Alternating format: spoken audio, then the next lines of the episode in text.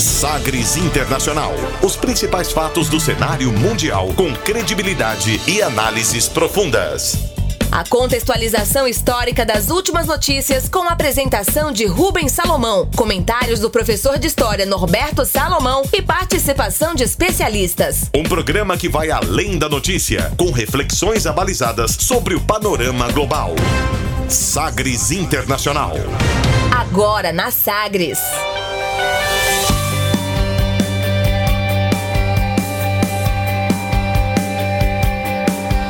Olá, estamos chegando com mais uma edição do Sagres Internacional, essa a 87 edição. Eu sou Rubens Salomão e a partir de agora com você ouvinte Sagres, os fatos precisos e análises credenciadas sobre os principais temas mundiais. E você confere nesta edição o tema do dia. O primeiro púlpito virtual da ONU como palanque eleitoral, a 75ª Assembleia Geral das Nações Unidas. Primeiro-ministro do Líbano renuncia após apenas um mês no cargo. Em discurso na ONU, Papa cita a perigosa situação da Amazônia e diz que crise ambiental é ligada à crise social. Os mapas que mostram o impacto do aquecimento global no futuro das crianças de hoje. Juan Guaidó rejeita participar de eleição para tentar evidenciar fraude ele diz que o mundo já sabe que a Venezuela é uma ditadura. E ainda você vai conferir a música mais tocada nas paradas de Belarus nesta semana. Fique ligado, Sagres Internacional está no ar. Você conectado com o mundo. Mundo. O mundo conectado a você. Sagres Internacional. E como sempre, o programa conta com a produção, comentários do professor de História e Geopolítica, Norberto Salomão. Oi, professor, tudo bem? Olá, Rubens, tudo bem? Olá aos nossos ouvintes. Tudo bem, estamos aqui né, novamente para podermos refletir sobre esse emaranhado e complexo panorama internacional, tentando dar ali a nossa nosso pitaco, né? Para ver se a gente consegue esclarecer alguma coisa. Espero que nós consigamos muito mais esclarecer do que confundir, né? Informar essa... e não desinformar. E não né? desinformar. Essa é a nossa ideia aqui. Ó, a nossa, nossa intenção é essa, mas como está comum a desinformação, a gente está tentando, é, mesmo que com opiniões, com análises, mas também com base nos fatos. E aí você constrói a sua opinião, a sua visão do mundo junto com a gente aqui no Sagres Internacional. Contamos inclusive com a sua participação aqui pelo WhatsApp da Sagres, é o 62 98400 1757. Estamos aqui aguardando a sua opinião, a sua sugestão, crítica. WhatsApp 98400 1757. Nós também estamos conectados por e-mail. Aí você pode redigir aí o que você quiser, manda pra gente, estamos aqui ligados. O e-mail é o jornalismo arroba sistemasagres.com.br. A gente começa o programa, como sempre, conferindo uma declaração de destaque nesta semana. Agora, as frases bem ou mal ditas por aí. Sim, pero la Hated man in the world, that's the question. Abre aspas.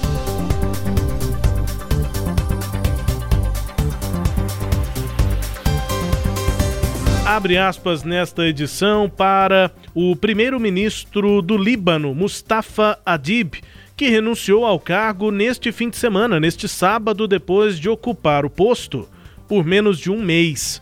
Abre aspas para Mustafa Adib. ومع وصول المجهود لتشكيل الحكومة إلى مراحله الأخيرة تبين لي بأن هذا التوافق الذي على أساسه قبلت هذه المهمة الوطنية في هذا الصرف الصعب من تاريخ لبنان لم يعد قائما وحرصا مني على الوحدة الوطنية بدستوريتها ومصداقيته فإنني أعتذر عن متابعة مهمة تشكيل الحكومة O que foi que ele disse? O que foi que ele disse? É o que foi que disse aí, né? O primeiro-ministro, então, primeiro-ministro do Líbano, o Mustafa Adib, abre aspas, é, professor, vamos escolher um time ministerial com expertise e competência. Nós também vamos realizar rápidas reformas que vão colocar o país no caminho para a recuperação e para o fim do perigoso sangramento financeiro, econômico e social. Fecha aspas para Mustafa Adib, isso foi há pouquíssimo tempo, há 21 dias, quando ele assumia o cargo de primeiro-ministro. E aí, pouquíssimo tempo depois, neste fim de semana, ele renunciou ao cargo. Essas falas que a gente ouviu e traduziu são, portanto, da posse dele. E logo, agora, ele já deixa o cargo de primeiro-ministro. Adib havia sido eleito em 31 de agosto, 21 dias depois da renúncia de Hassan Diab que deixou o posto e demitiu todo o seu gabinete depois das explosões no porto de Beirute, em que cerca de 200 pessoas morreram naquele incidente, milhares ficaram feridas. Naquela semana, inclusive, foi o nosso tema do dia. É. A partir da explosão, a situação do Líbano, saiu um primeiro-ministro, agora mais um Isso. nesta semana, nesse fim de semana, professor. É, a gente não pode, é lógico que muitos vão usar como marco a explosão que houve no porto, não é? Com aquele material é, que não poderia estar estocado daquela forma, né? Tal do amônio, amônia né? Nitrato de amônio. Nitrato de amônia. É, mas, e parece que tem mais materiais em situação similar também no Líbano e em outros lugares, né? Mas a verdade é que o Líbano já vinha sofrendo com a pandemia. O Líbano, antes disso, já vinha sofrendo com manifestações públicas que acusavam o próprio governo do presidente Michel Aoun e do primeiro-ministro o Hassan Diab de não estar é, é, conduzindo de forma adequada a, a administração no Líbano. O Líbano não conseguiu pagar sua dívida externa. O Líbano está com um profundo déficit público. E aí, Rubens? E aí, ouvinte? Está muito complicado para você? pois é, tem mais complicação ainda, que o sistema político no Líbano ele é feito por cotas, por cotas religiosas, porque o Líbano ele é uma coxa de retalhos de religiões. Então isso tudo complica muito o processo. Então, como a gente estava falando, no início de agosto, Hassan Diab deixou o cargo, que era o primeiro-ministro, né? E após as explosões lá no porto de Beirute. E o Mustafa, o Mustafa, o Mustafa Adib, né? Ele era embaixador na Alemanha e acabou emergindo como candidato ao posto de primeiro-ministro depois de ganhar o apoio de ex-primeiros ministros como Saad Hariri, filho do Rafik Hariri, que foi assassinado, gerou uma comoção danada lá não é? no Líbano, assassinado no início dos anos 2000, e outros três primeiros ministros também apoiaram, então ele teve esse apoio.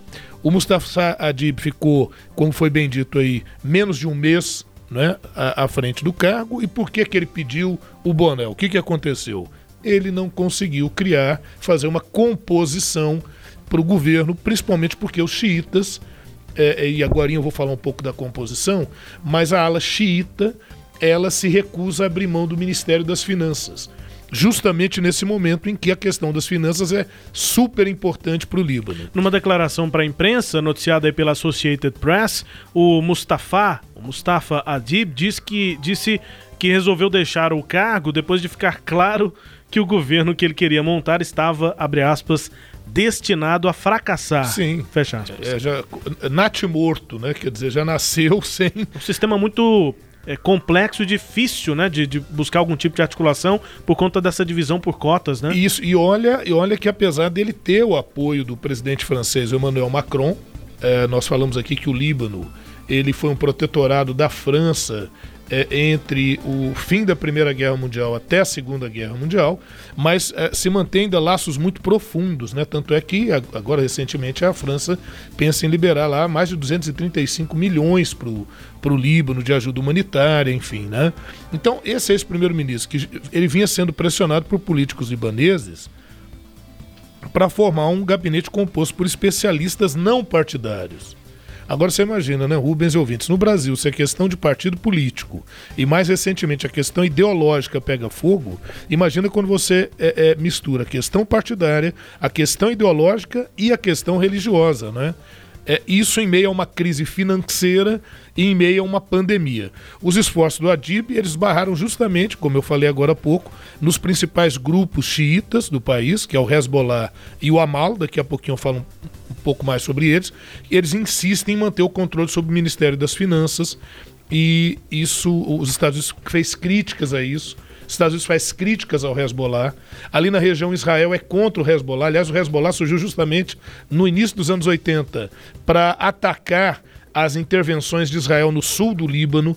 Então, nas relações internacionais da região, isso fica bastante complicado.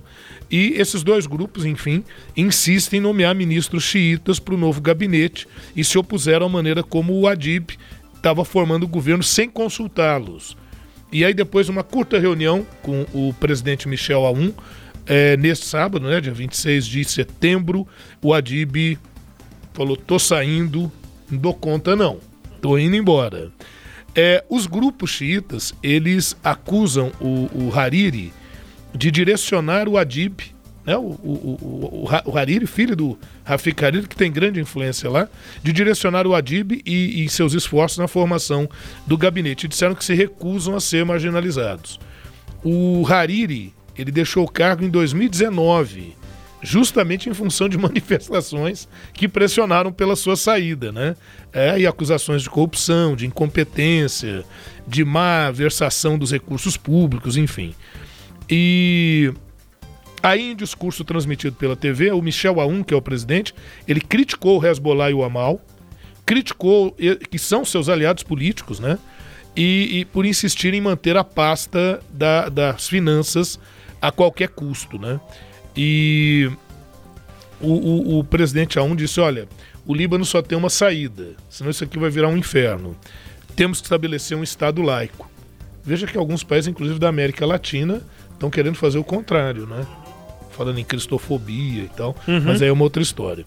Então, só um Estado laico é capaz de proteger o pluralismo, preservá-lo e transformar isso numa unidade verdadeira, foi o que disse o presidente Michel O, o Rubens e ouvintes, no Líbano, como é que é isso? É que confusão que é essa? No Líbano, os cargos eletivos são divididos de acordo com as religiões majoritárias no país. Então, assim, o parlamento lá tem 128 cadeiras, e aí metade dessas cadeiras do parlamento são para cristãos e a outra metade para muçulmanos. Então, 64 cadeiras para cristãos, 64 cadeiras para muçulmanos. Só que aí tem um pequeno probleminha. Entre os cristãos, você não tem só um tipo de cristão. Então, hoje a composição lá está assim: dos 64 do parlamento que são cristãos, 34 são cristãos maronitas, que é uma vertente cristã no Oriente, 14 são da igreja cristã grego-ortodoxa, 8 da igreja cristã grega católica, 5 da igreja ortodoxa armênia, um da Igreja Católica Armena, um protestante e um para representar o resto das minorias cristãs que por acaso existam lá. Complicado, hein? Né? E só do cristão. Dos muçulmanos, aí você tem assim uma divisãozinha interessante, que são 27 sunitas, 27 xiitas, oito drusos, que é, é uma, é uma vertente religiosa e étnica do islamismo, e dois alauítas, que também é uma outra vertente uh, uh, do xiismo, né, lá uhum. na região. Então, tudo isso complica muito, porque você tem que lidar com várias questões que são muito delicadas do ponto de vista étnico, religioso, de representatividade, em meio a um caos que está formado. Então, de acordo com as regras, o primeiro-ministro tem que ser muçulmano sunita. Primeiro-ministro. No caso, até então, era o Adib. Já o presidente é, tem, que ser um, tem que ser um cristão maronita. E, e, o presidente do parlamento, o presidente do parlamento, esse é um xiita. Então, aí complica um pouquinho. Só lembrando, né, Rubens, que o Hezbollah, o que, que é o Hezbollah, afinal de contas? É, a, assim, a tradução seria Partido de Deus.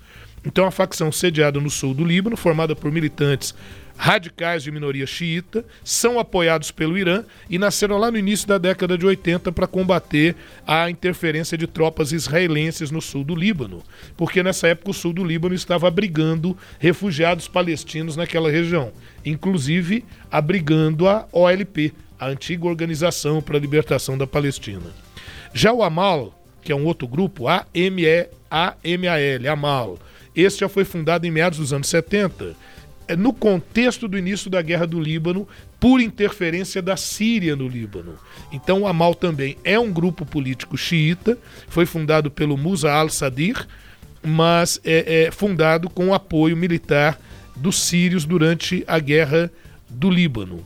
Né, a Guerra do Líbano que foi de 75 até ali meados dos anos 90. Aí o acordo de paz é que estabeleceu essas regras de divisão, de representatividade ali no Líbano, essa, essa divisão que a gente acabou de citar. Né? E o outro ponto importante é justamente essa ascendência da França sobre a região, né? Uh, agora, em meados de agosto, a França anunciou quase 253 milhões de euros em apoio humanitário imediato ao Líbano para tentar atenuar os efeitos da explosão na crise econômica libanesa. O presidente Michel Aoun não gostou muito dessa interferência, porque manifestantes, quando houve aquela explosão, e nós falamos isso naquela nossa edição, inclusive pediram que a França fizesse uma intervenção direta no Líbano, porque eles não confiam mais na elite que governa o Líbano. Então é um quadro realmente muito complexo. É, o Líbano agora está aí, né, sem primeiro-ministro. Vamos ver o que é que vem pela frente, o que, que eles vão articular.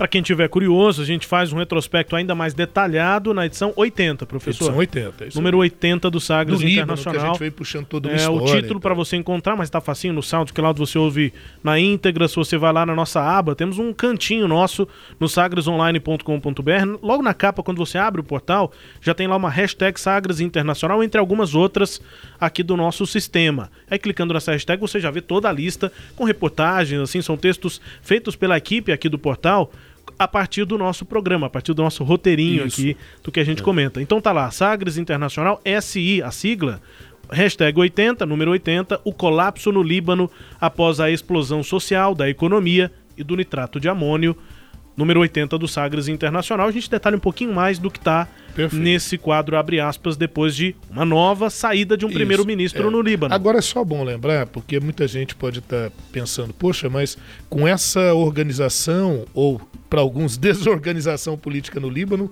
é, não fica mais complicado? Na verdade, isso é que permite alguma pluralidade de participação dos vários segmentos. Então, é, é, isso tem garantido uma paz interna no Líbano. O que tem complicado o Líbano não é, na verdade, essa composição, mas sim a forma como o Líbano tem sido administrado, é, os desvios de recurso, a péssima administração. E quando veio a pandemia, isso ficou bem claro, mas mais claro ainda quando houve a explosão no porto de Beirute. Aí a, a, os cidadãos libaneses é, sentiram assim um descaso das autoridades, porque já havia já haviam avisos, né, já tinha ocorrido uma série de, de notificações aos órgãos competentes. Esses órgãos já tinham recorrido às instâncias maiores e nenhuma providência foi tomada. Então o cidadão libanês começa a pensar assim: se isso, não, com toda essa essas notificações não foi tomada nenhuma providência, é por isso que o país está assim. E as outras coisas, como é que estão, né? Então isso vem gerando uma revolta e aí aqueles grupos é, políticos que querem ganhar uma maior evidência se aproveitam também um pouquinho desse momento de intensa instabilidade. Situação do Líbano no nosso quadro abre aspas. Agora no Sagres Internacional tem o tema do dia. Navegando pelos mares da informação. Sagres Internacional.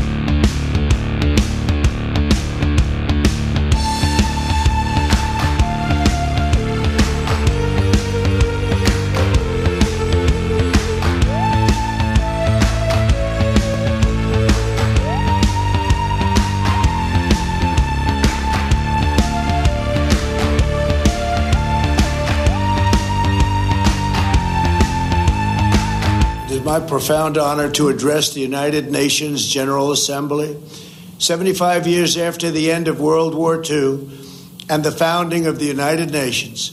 We are once again engaged in a great global struggle. We have waged a fierce battle against the invisible enemy, the China virus, which has claimed countless lives in 188 countries. In the United States, we launched the most aggressive mobilization since the Second World War.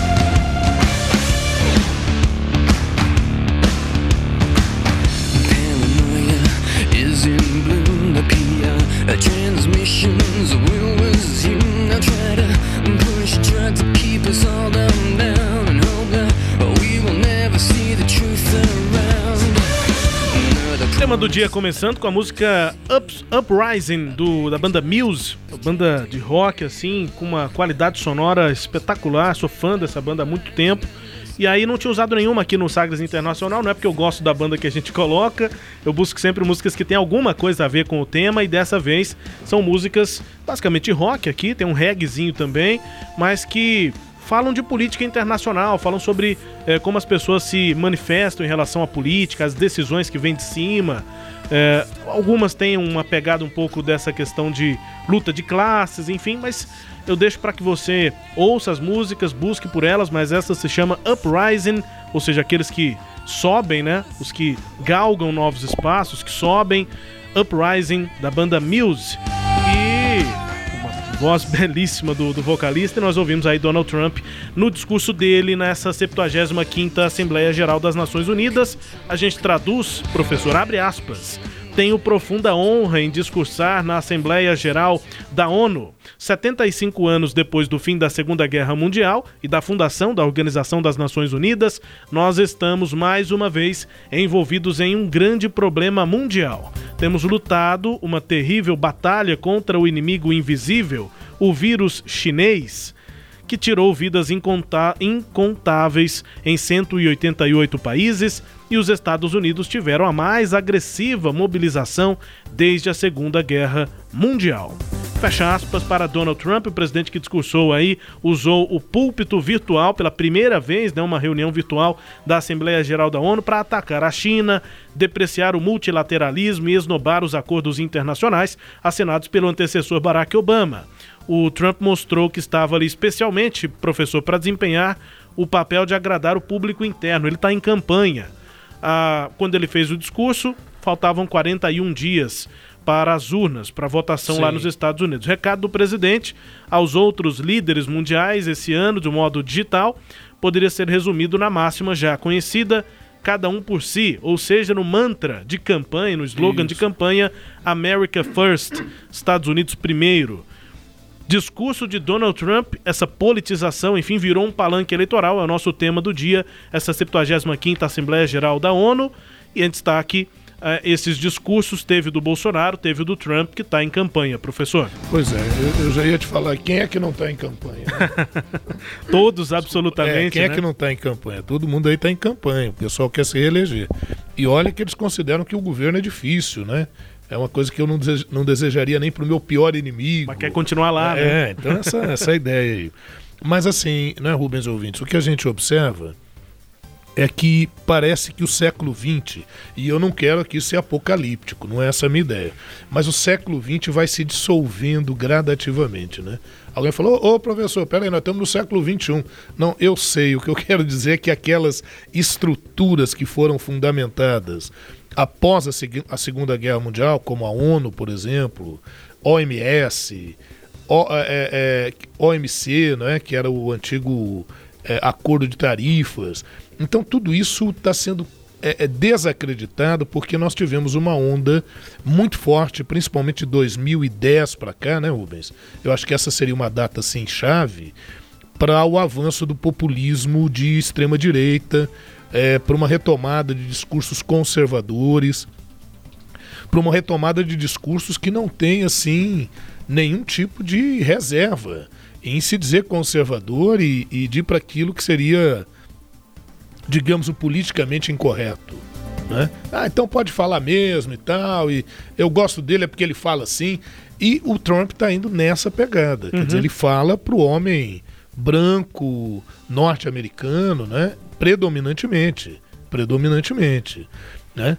É, ele aposta nisso, ele acha que essa ideia da manutenção da ordem, é, dessa visão da política do próprio umbigo, que é por onde ele vem caminhando, né?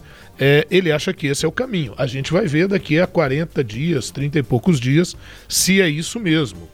Né? E isso, é, eu, eu temo né? Aí aquela opinião pessoal, eu temo por isso, porque uma vitória desse tipo de discurso tem consequências, de novo, na minha opinião, muito nocivas para as relações internacionais, para a manutenção de direitos humanos, para a preservação do meio ambiente, quer dizer, toda aquela construção que nós levamos assim pelo menos quatro décadas para poder efetivar e que ainda nem está concluída, a gente teme que esses discursos, caso eles sejam vitoriosos, é, eles possam representar uma ameaça muito grande.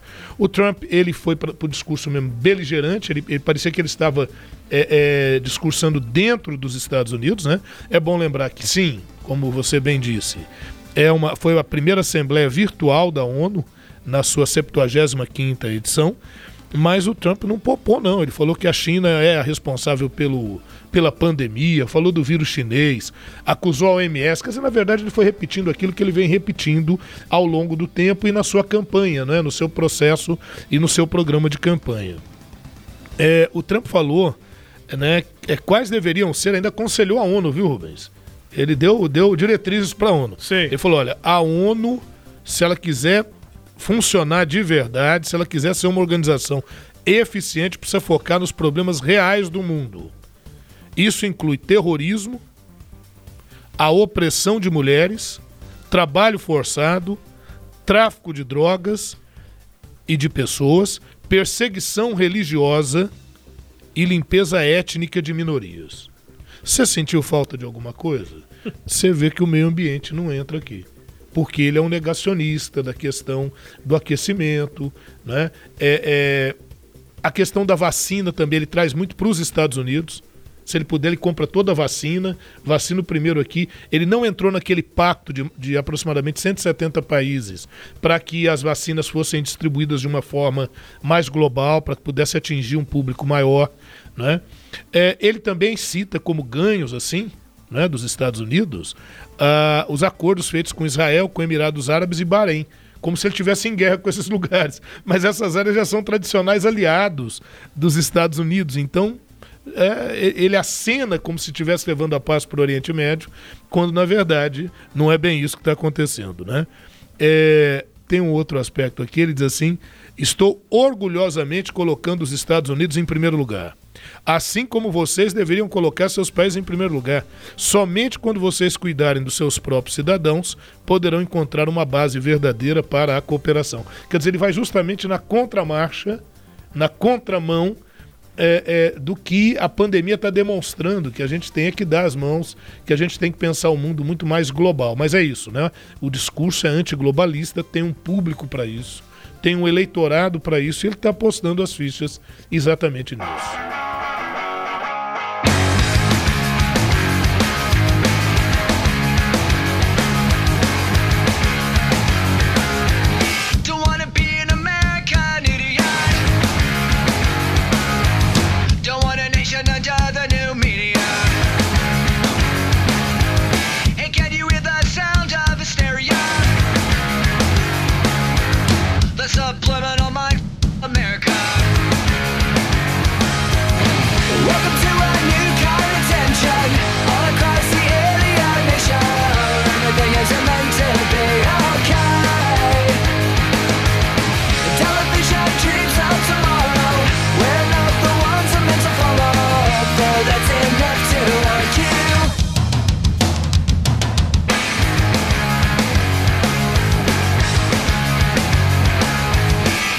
Das músicas assim relacionando política, das mais famosas, né? Green Day, banda de neopunk, acho que podemos chamar assim, anos 90, anos 2000 principalmente, início dos anos 2000, final dos anos 90, banda Green Day, reeditando o punk, um punk mais moderno, enfim.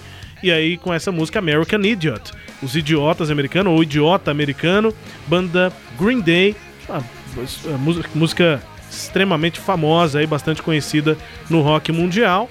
Pra gente continuar falando sobre política e nesse momento aí de relacionamento do, entre, entre os países, professor.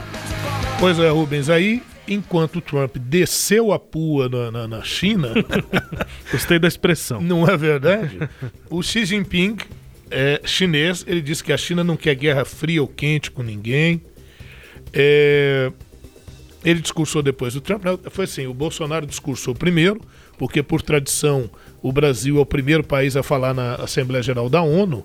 Né? Depois veio Trump, com esse discurso maravilhoso que a gente viu, e aí vem o Xi Jinping dizendo: olha, a gente não está querendo briga com ninguém, está fazendo assim de um bom garoto. Né? Sim.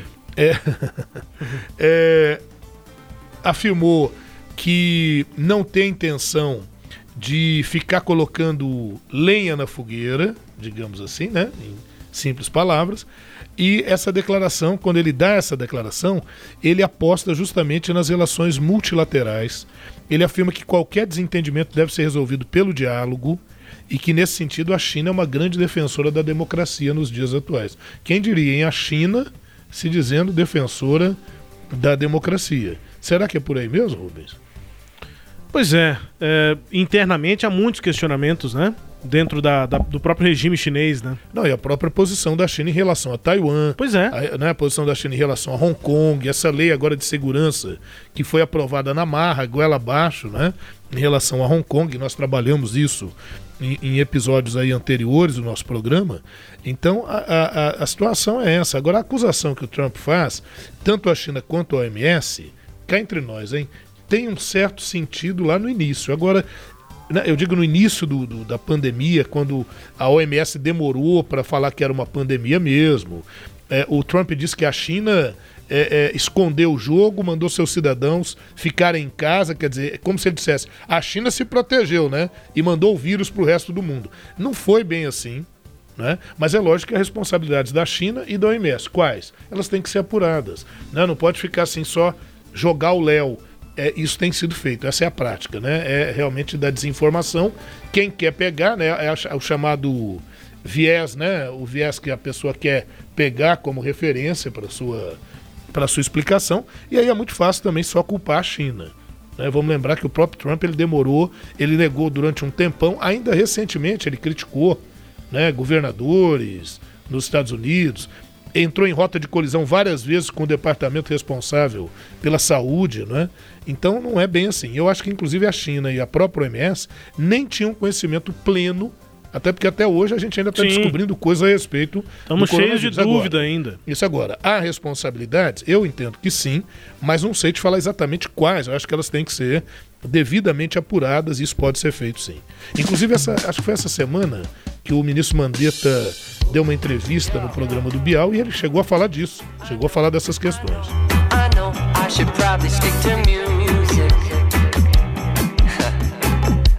So I put this to music. What's it gonna be for the future of America? Another four years of a Twitter tyrant scaring you? More billionaires getting much more wealthier? Can we get some health care and make our country healthier? Can we get that Green New Deal and regenerate? Can't we lose our student loan debt and freely educate? Can't we use some changes in the way we choose to separate? That's proven in the colors of the humans we incarcerate. Can't we see that love is still the only. O reggaezinho aí do Jason Mraz, Vote Louder, vote mais alto, né? Como se o ato de votar fosse também um ato de gritar, de Isso. se manifestar. É. Então, vote mais alto. É essa é uma música que foi lançada nesse ano, professor, janeiro desse ano, aquele início ali do processo de pré-campanha dentro Sim. do Partido Democrata, houve disputa, principalmente entre Bernie Sanders e o Joe Biden. Sim, verdade. E aí o Jason a Mraz interna do Partido isso, Democrata. O Jason Mraz é, fez essa música ali logo quando foi quando o Bernie Sanders disse não, eu vou disputar sim ele, o Bernie decidiu que disputaria dentro do Partido Democrata o direito de disputar lá na frente com o Trump. Acabou ficando pelo caminho, né? Joe Biden foi escolhido, uhum. mas o Mraz, o Jason Mraz, cantor aí, fez esse reggae a, ali na campanha interna do Partido Democrata pelo Bernie Sanders. É, por isso, ali, aquele momento de uma. Em janeiro, podemos dizer que Trump era considerado muito favorito. Né? Veio a pandemia, as coisas isso. mudaram. O Biden acabou sendo escolhido pelos democratas e liderando as pesquisas. Mas naquele momento, quem falava alto, quem votava alto, e o nome da música do Jason Mraz, Vote Louder, eram os republicanos e os apoiadores de Donald Trump, muito empolgados com o Trump. O Trump era franco favorito, digamos, naquele momento. É, tinha números interessantes da economia e tudo, só que aí veio a pandemia. Naquele momento ele estava tentando dizer para o Partido Democrata, especificamente para quem gostava do Bernie Sanders, para votar alto, para que fizesse campanha, para que fosse mesmo é, para o debate. E aí, né? naquele momento, eu, eu, eu vejo, a minha análise é que o Partido Democrata nem pensava naquele instante numa vitória propriamente, mas de polarizar mesmo. Já, é. Aí já teria que polarizar. Quando veio a pandemia e depois aquela questão do, do Blacks Lives Matter, né? Uhum. É, aí era preciso um candidato mais parecido com o Trump dentro do próprio Partido Democrata, que é o que o pessoal fala. É, para polarizar dentro, ainda dentro mais. Dentro do Partido Democrata, o que mais se aproximaria de um perfil que poderia agradar também uma ala conservadora da sociedade americana seria o, o Joe Biden, né? É isso. Rubens, para a gente encerrar aqui rapidinho esse nosso tema, falar que, olha, quem, quem falou lá, muita gente falou, mas quem falou mais também lá, é, é, falou Vladimir Putin. Lá na, na Assembleia Geral. quinta Assembleia Geral da ONU, a primeira da história da ONU virtual.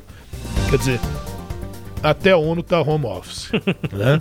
Então o presidente da Rússia, Vladimir Putin, exaltou o Sputnik 5 como a primeira vacina registrada contra a Covid-19. Então é uma retomada da Guerra Fria. Por isso que eu estou dizendo que o século XX vai se dissolvendo, né?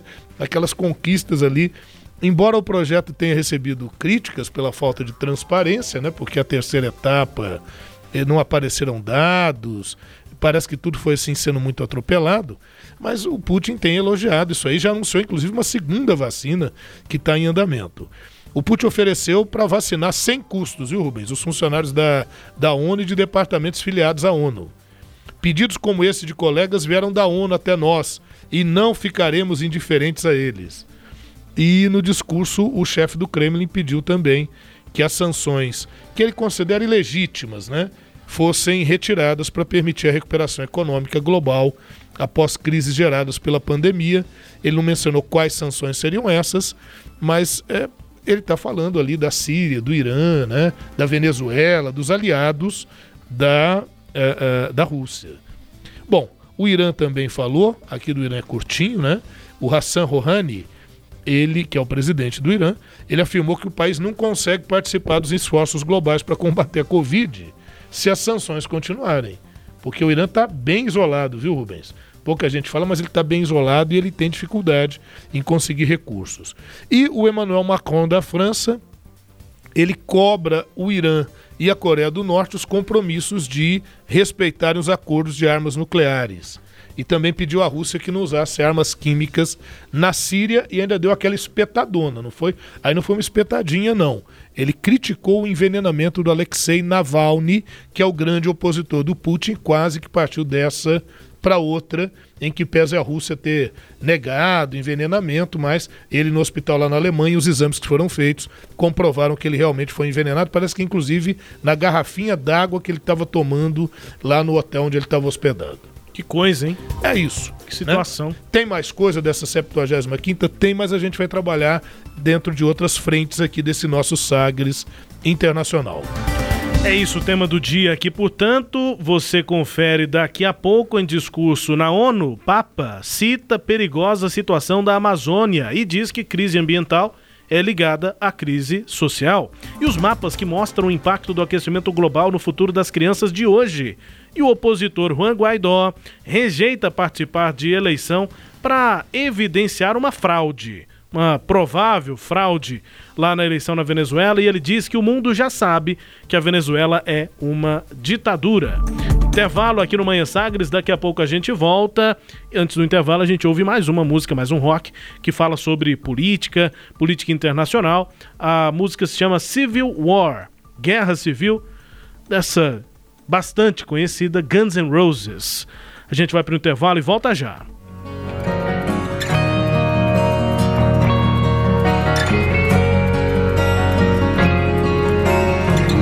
the hate we're breeding. Look at the fear we're feeding. Look at the lives we're leading. The way we've always done before.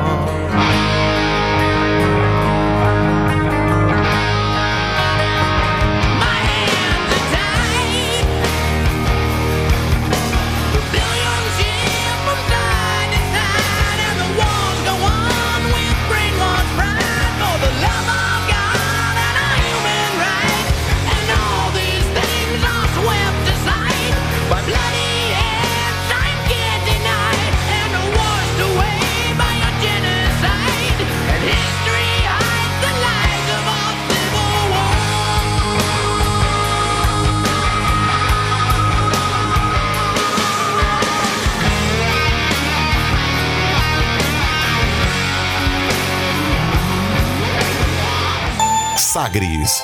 A sua rádio. Sagres. Em tom maior. Ora, ora, como esse mundo está uma bagunça. Ah, puxa vida, é você mesmo, aquele do morcego? Sim, sou eu, o de Gotham City. Uau, que legal! É, é, mas tem um problema aí, cara. Fique tranquilo, trouxe todas as minhas armas. Então, é que você já tá começando errado em como usar a máscara. Como assim? Eu sou super-herói. É que com a boca e o nariz descobertos, você vai ficar em desvantagem. Vai por mim, velho. Hã? Pra ser herói de verdade nos dias de hoje, você precisa começar usando a máscara da forma correta, tá? Você não esquece. Pelas barbas do morcego? Pioneira no país e a primeira produtora de podcast de política de Goiás. A Rádio Sagres produz 5 horas semanais de conteúdo para podcasts, com material disponibilizado nos principais tocadores e no site sagresonline.com.br. Somos também a principal emissora de rádio na internet em todo o estado. Política, cultura, cinema, música, espiritualidade e informações internacionais. Tudo o que você quer e precisa saber, você encontra nos podcasts da Rádio Sagres. Entretenimento. Jornalismo. Prestação de serviços. Rádio Sagres. Em tom maior.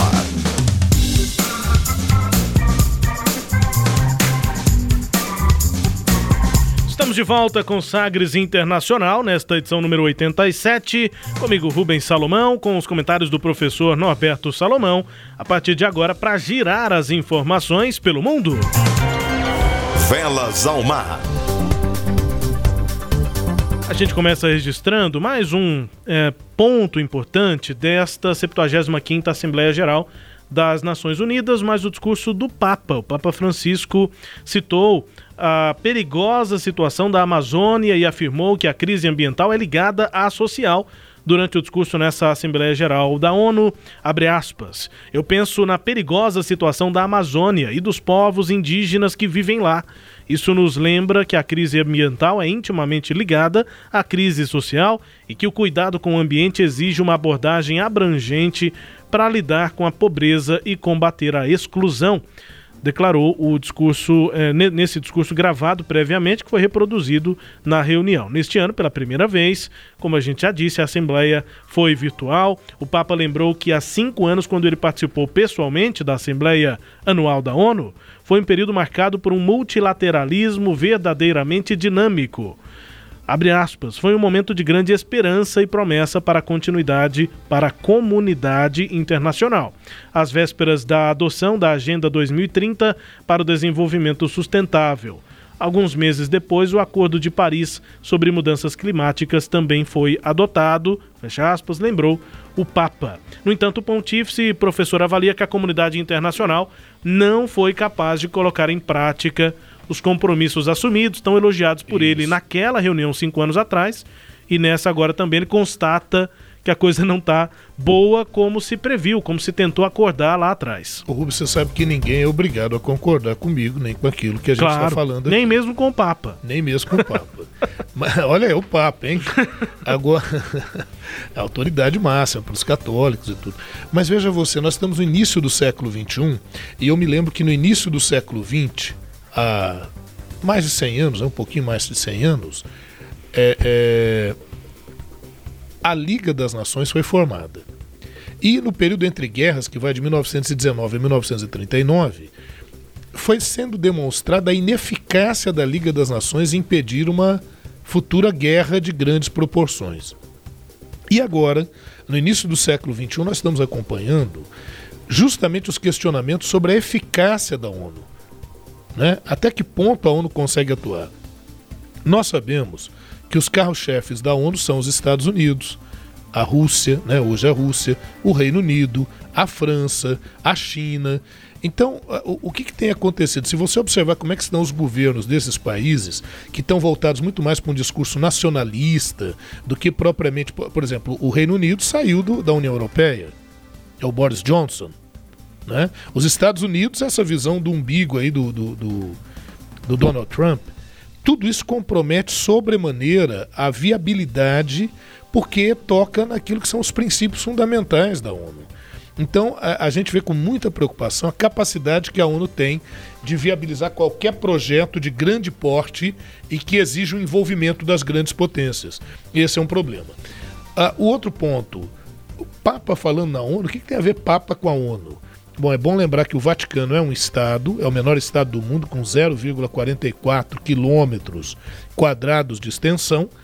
O Vaticano não é um membro efetivo da ONU. O Vaticano, assim como o, embrionário Estado palestino, né, a Autoridade Nacional Palestina, eles são os únicos dois representantes com status de observador. Então eles são estados observadores e não membros da ONU.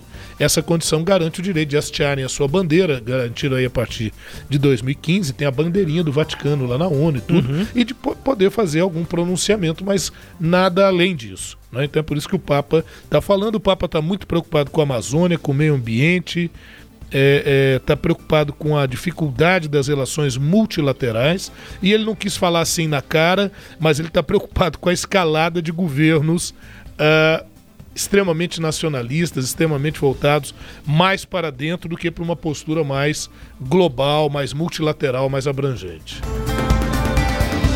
No Sagres Internacional, a gente é, conferiu aí essa declaração do Papa Francisco, também citando né, a questão ambiental e o clima global pode mudar drasticamente até o ano 2100. Passa rápido. Provavelmente vai ser aí a fase adulta dos netos, né? Dos adultos hoje. Sim. É, quem tem filho hoje, esse filho vai ter filho, então seu neto vai estar adulto lá para as bandas de 2100. Então, é basicamente o futuro das crianças de hoje. Clima global pode mudar drasticamente até 2100. São mapas é, que apontam isso, divulgados durante a cúpula de impacto e desenvolvimento sustentável do Fórum Econômico Mundial. Um desses mapas mostra o pior cenário projetado até 2100, ou seja, durante a vida das crianças e adolescentes de hoje. Para fazer essa previsão, foi considerada a expectativa de vida de quem tem hoje de 10 a 12 anos. O mapa mostra aumentos recordes de temperaturas nos Estados Unidos, na Índia e no sul da Ásia. É onde vai ficando bem vermelho no mapa, onde hoje está amarelo para laranja. E, e, são áreas próximas ali ao, ao Equador que vão ficando vermelhas. É um, um aumento de temperatura é, muito importante nesses próximos anos. Impactos relacionados ao clima, como os incêndios florestais nos Estados Unidos, vão se tornar ainda mais graves se governos, empresas e a população permitirem que o pior cenário se desenvolva até 2100, é o que apontou o Fórum Econômico Mundial importante que é o Fórum Econômico, a economia pensando no meio ambiente em as, no, nos aspectos globais. Para a produção desses mapas divulgados pelo Fórum, foram usados dados do Climate Impact Lab, o Climate Central Washington Post e satélites da NASA. Essa é a base para esse estudo que está apontando aí consequências para algumas áreas importantes aí do mundo e, e consequentemente também para o planeta como um todo, professor. É, isso tudo conflita, né? Vai entrar em rota de colisão direta com os interesses que a gente falava agora há pouco desses governos de uma postura mais é, unilateral ou no máximo bilateral.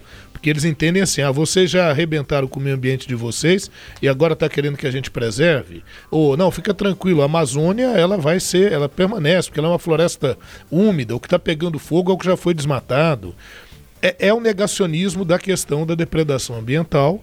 É, é possível recuperar? É possível recuperar, mas não é só recuperar. O, o, o Rubens e ouvinte, se nós não fizermos uma mudança considerável na maneira como nós nos alimentamos, como nós consumimos, é, isso não muda, isso não vai. E o lixo mudar. que a gente produz. O né? lixo que é produzido, o que, que é, é, o que é feito com esse lixo, né? A questão da água, como é que a gente usa a água. Quer dizer, é, é, são questões muito complicadas para ser resolvidas. Ah, mas vamos apelar para a consciência das pessoas. Aí de novo, né, eu, eu, eu, saio desse comentário que é mais acadêmico, por vezes, e vou para aquele comentário bem pessoal. Ô Rubens, o pessoal, o, o, o Flamengo, ele tá com é, 16 é, atletas, é isso? É, tem atleta, tem o técnico, tem Não, acho dirigente. que ao todo é 27. De, desses 27 ah, sim, são 16 16 atletas, é isso? É isso, é. E e aí o pessoal tá falando, cara, velho, o pessoal fala, rapaz, será que a gente não voltou com o futebol assim, de forma precipitada? Não, não. A discussão é se deve voltar torcida no estádio. Então, é, é, é, eu, ou eu penso muito errado, eu tô começando a achar isso, né? Eu e outros são bem diferentões, ou o negócio é isso mesmo, libera, cara. Se morrer, o que, que tem, né? Todo, todo mundo morre um dia. É, morre só 2%. Eu, eu não entendo. Então, como é que a gente vai falar de meio ambiente apelar para a consciência das pessoas, porque eu não sei que tipo de consciência é essa para qual a gente pode apelar. Eu estou aí com as minhas dúvidas, dúvidas existenciais. Olha, é, a gente fala sobre a situação na Venezuela. Nós falamos uh, sobre isso no, na edição passada, quando citamos a presença aqui é, no Brasil, em Roraima, em outros países, do Mike Pompeo.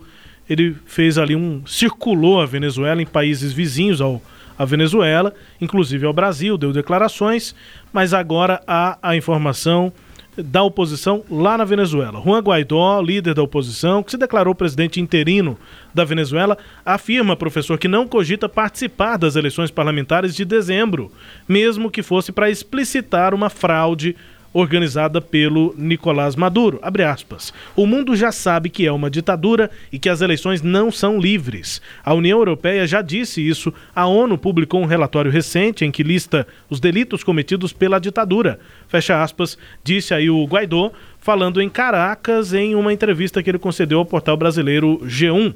De acordo com o oposicionista, não é possível traçar um paralelo entre a Venezuela e os acontecimentos, por exemplo, em Belarus onde as pessoas foram às ruas para se manifestar depois de eleições supostamente fraudadas pelo Alexander Lukashenko, porque Maduro já não tem apoio popular no país. Essa é a versão do é. Guaidó. É, e, mas é, é, é importante a gente registrar o que nós vemos acompanhando, né? Nós vimos acompanhando ao longo dessas edições, desde quando fizemos a primeira das 87, essa é a 87. A nossa primeira edição tinha como tema do dia a Venezuela, é, a por conta fogo, daquelas né, então. milhões de pessoas se manifestando no início. No início, não. É início né, de 2018. 18. A gente fez um tema Foi. sobre aquelas manifestações do primeiro semestre 18 de 18. 19, agora eu fiquei confuso. Enfim, é. eu vou, botar, vou, vou buscar essa data. Tem que voltar. Foi ah. nosso primeiro tema do dia.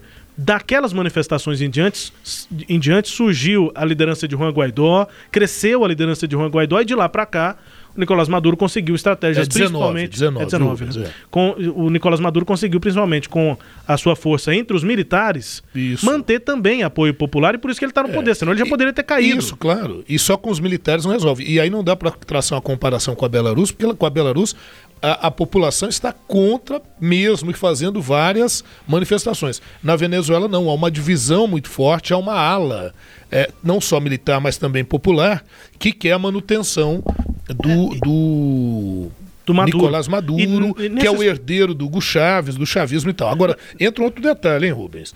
O, o, o, Guaidó também não quer sair presidente porque ele perdeu base de apoio dentro da própria pois oposição. É, eu ia dizer isso, porque nesses programas que se seguiram, eu fui acompanhando a agenda do Guaidó, seguindo ele nas redes, ele convocava as manifestações e depois não postava nada do dia e do horário que ele Por que postou. Será, porque né? não iam pessoas é. para a manifestação. Então eu estou é falando das redes do Guaidó as que todos então, nós então podemos tá acompanhar. Aí a raposa e as uvas. E eu quero fazer uma, uma observação aqui. Não, não, estamos em momento nenhum defendendo o regime de Nicolás não, Maduro, não. que é violentíssimo. É a análise. E da, tanto da é que, que, nem as redes do Maduro a gente consegue seguir. Sim. O Guaidó, pelo menos, tem redes aí no, sim, sim. nos canais que não, a gente a conhece. Questão, a questão é essa, Rubens. É, é, é opinião, claro. Na minha opinião, a, a Venezuela é sim uma ditadura Uh, mas todas as ditaduras, para se manterem, você pode analisar todas, inclusive as que tiveram aqui no Brasil, que muitos negam que tenha existido, elas só permaneceram enquanto havia algum tipo de apelo popular. Não é? A partir do momento em que as pessoas passam a desacreditar, vai perdendo base de apoio. Ele também comprou grande parte dos militares, então não há nada de elogiável no, no, regime. Aqui no Brasil a gente recebeu, segundo as estatísticas, mais de 200 mil venezuelanos que adentraram o Brasil, não, não 400 mil como foi dito, né, mas 200 mil venezuelanos. Agora, o Guaidó, aí a gente está criticando o seguinte, ele diz, ah, eu não vou participar. Ele não vai participar Primeiro, ele tem razão num sentido. Não, o, o, o, sistema não tem lisura. Não é confiável. Não é claro, não é confiável. Até aí tudo bem. Mas não é por isso, porque antes não era também, ele se autoproclamou presidente da, da Venezuela. Mas é porque ele foi perdendo base de apoio, é, é, é, mesmo tendo o apoio de alguns países, ele não conseguiu consolidar essa imagem de efetiva oposição ao Nicolás Maduro. Né? Essa é a grande questão. A gente no Sagres Internacional volta aos discursos na Assembleia Geral da ONU para falar sobre o Brasil. Beleza. O Ernesto nos convidou. Brasil Internacional. É, discurso do presidente Jair Bolsonaro, o professor, foi lá no início da semana, né? A gente já foi acompanhando ao longo dessas semanas repercussões, algumas das polêmicas. O presidente falando sobre cristofobia no país mais cristão do mundo, né? Que tem a maior quantidade de cristãos do mundo. Ele citou essa questão da cristofobia, é, também é, acabou é, apontando ali inverdades né, sobre o valor do auxílio emergencial, que foi pago até os últimos meses de pandemia, era de 600 reais para a maior parte das pessoas, 1.200 reais mensais para as mães, que são chefes de família, e nem para essas mães chegava no valor de mil dólares que ele citou. Aquilo foi uma inverdade.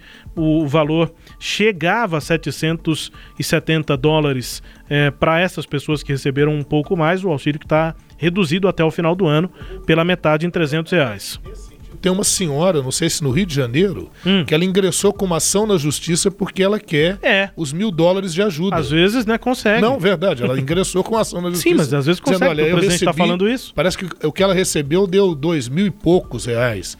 E quando a são mil dólares, vai dar cinco mil e pouco. Ela Exato. fala, cadê o meu. A, Exatamente. esse restante, né? Cadê a explicação por que, que não chegou, né? E o presidente também dizendo que o Brasil foi uma vítima brutal de campanha de desinformação, culpando a mídia.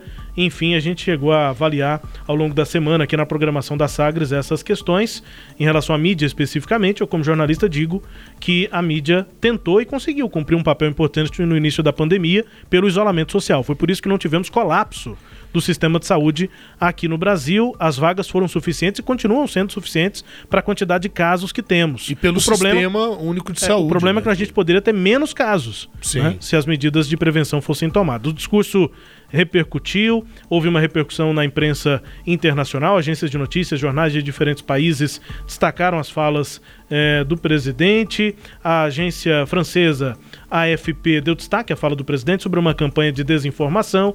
Os franceses citaram a fala sobre a causa né, desses problemas de é, sustentabilidade, de incêndios no Pantanal e na Amazônia. Os franceses deram destaque a isso. O diário britânico The Guardian relatou as falas é, do presidente Bolsonaro em tempo real e destacou também essa parte ambiental. O argentino Clarim também deu destaque ali para a defesa do presidente para as suas políticas de meio ambiente. O jornal português O Público destacou que Bolsonaro culpou os índios pelos, pelos incêndios na Amazônia. Enfim, basicamente a repercussão internacional girou em torno dessas questões ambientais que tiveram repercussão aqui no Brasil, mas nem foram as de maior destaque, né? A gente ficou é, muitas vezes relacionando é, essas afirmações do presidente sobre auxílio emergencial, sobre as questões Isso. internas. No cenário internacional, a parte ambiental é o que pega, professor. Pois é. Agora vamos pensar o seguinte: para que culpar índio e caboclo? né? Por exemplo. É para tirar é, da reta dos é, mas, fazendeiros. É, é isso, mas exatamente. porque os incêndios, de fato, ele disse uma coisa que não é mentira. Não a mata é úmida, ela tem dificuldade isso, de pegar isso. fogo. Por que, que ela pega? Porque é criminoso. É. Porque tem gente que quer desmata pro, propositalmente é, botar fogo na mata. Você lembra que teve até aquele movimento, logo que ele ganhou lá, das queimadas, dos fazendeiros pois é, articulando. É, fazendo as um processo de queimada, né? Enfim. Mas, na verdade, o que eu quero dizer é o seguinte: ele poderia falar o seguinte: eu fiz muito pelo meio ambiente. O quê? Aí o que a gente vê é o seguinte: como não tem como apresentar com coerência quais são as ações efetivas de preservação do meio ambiente, você vai criando acusações e vai gerando aqueles velhos inimigos, né? Queimando ali. Faltou aquele colocar do índio, do caboclo e do quilombola, como na região amazônica. Não tem o quilombola, não teve como ele acusar ali, mas poderia ser outro lugar. Agora, esse discurso do Bolsonaro, Rubens ouvintes, colou? Depende para quem. Aí é que tá. Então, para o público dele, não só colou, como reforçou. Eu falei, usei uma expressão aqui, eu acho que eu vou usar em outros momentos, chama-se ventriloquismo político, né? Então é o bonequinho que vai sendo manipulado. O que o Trump fala lá, o Bolsonaro, ele encaminha mais ou menos nessa direção aqui, né? É isso. Vamos chegando ao fim aqui do Sagres Internacional, sem antes conferir música bem tocada pelo mundo. Hoje nós vamos para Belarus, ou Bielorrússia, mas o nome é Belarus.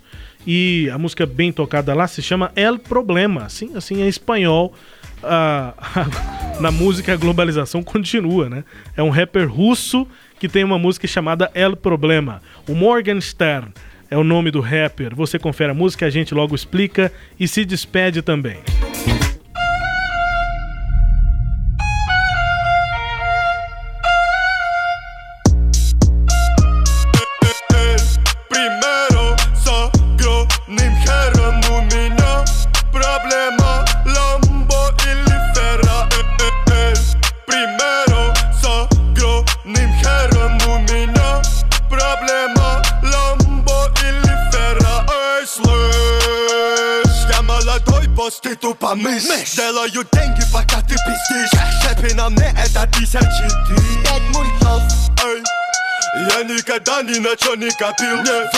rapë më ju bombe në janë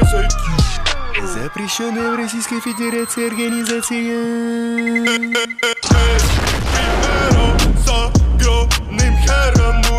É a música número 1 um nesta semana lá na Bielorrússia. Eu vou fazer uma comparação aqui, porque eu vi o clipe, fiz uma pesquisinha sobre o Morgenstern, é, que é o rapper russo, fazendo sucesso por lá. É, eu vou comparar com o Pitbull aquele rapper dos Estados Unidos. Sim. Só que o Pitbull é latino mesmo, né? Tem origem nas regiões é, com muita influência mexicana, enfim, latina nos Estados Unidos. E ele faz esse rap cantando em inglês, às vezes com espanhol, com essa pegada assim latina. E esse é um rapper russo que também tem uma Sim, pegada meio latina, inclusive a música é em espanhol El Problema. A música fala sobre mulherada, que é, o problema que na verdade não é muito problema. Enfim, a música do Morgenstern. Muito Morgenstern é o nome do rapper russo, tem parceria com o DJ Tinantin. É isso, professor? Muito bom. Ô Rubens, só lembrar aqui que o, o, o Lukashenko, ele Ah. não teve a posse dele reconhecida pela União Europeia, né? A União Europeia não reconheceu a posse do Lukashenko e vamos ver os desdobramentos disso aí. Um abraço a todos, Abraço. muito obrigado, foi muito legal e ah, nosso agradecimento sempre ao Sistema Sagres de Comunicação. Até o nosso próximo programa, nossa edição 88, né? Um abraço. É, só uma observação aqui, Um é, quebrando protocolos e tudo, ninguém acho que falou isso no ar ainda. Ah. Vai ficar aqui pro Sagres Internacional, até porque eu sei do carinho que ele tem com essa cria dele, mas o Petras de Souza tá nos deixando. Ah, é verdade. é Ele verdade. tá buscando é, novos espaços, né? Tá indo para funções que ele vai é, exercer aí no governo do Serviço estado por conta de um concurso. Isso. E ele Não tá é tomando posse. né? É indicação, É. concurso. E aí eu não sei se eu poderia falar, mas eu tô falando, Petras.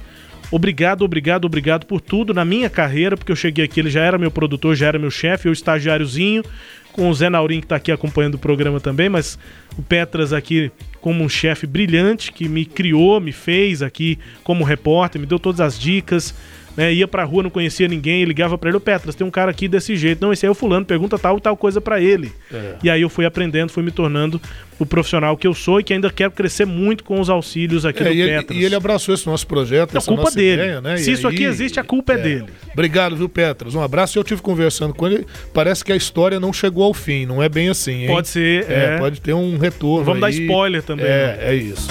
Valeu, Então um, dá. um abraço, um beijo, Petras. Sucesso. Tchau, pessoal. Obrigado aqui pela companhia, pela audiência. Até a próxima edição do Sagres Internacional. Você ouviu Sagres Internacional. Os principais fatos do cenário mundial com credibilidade e análises profundas.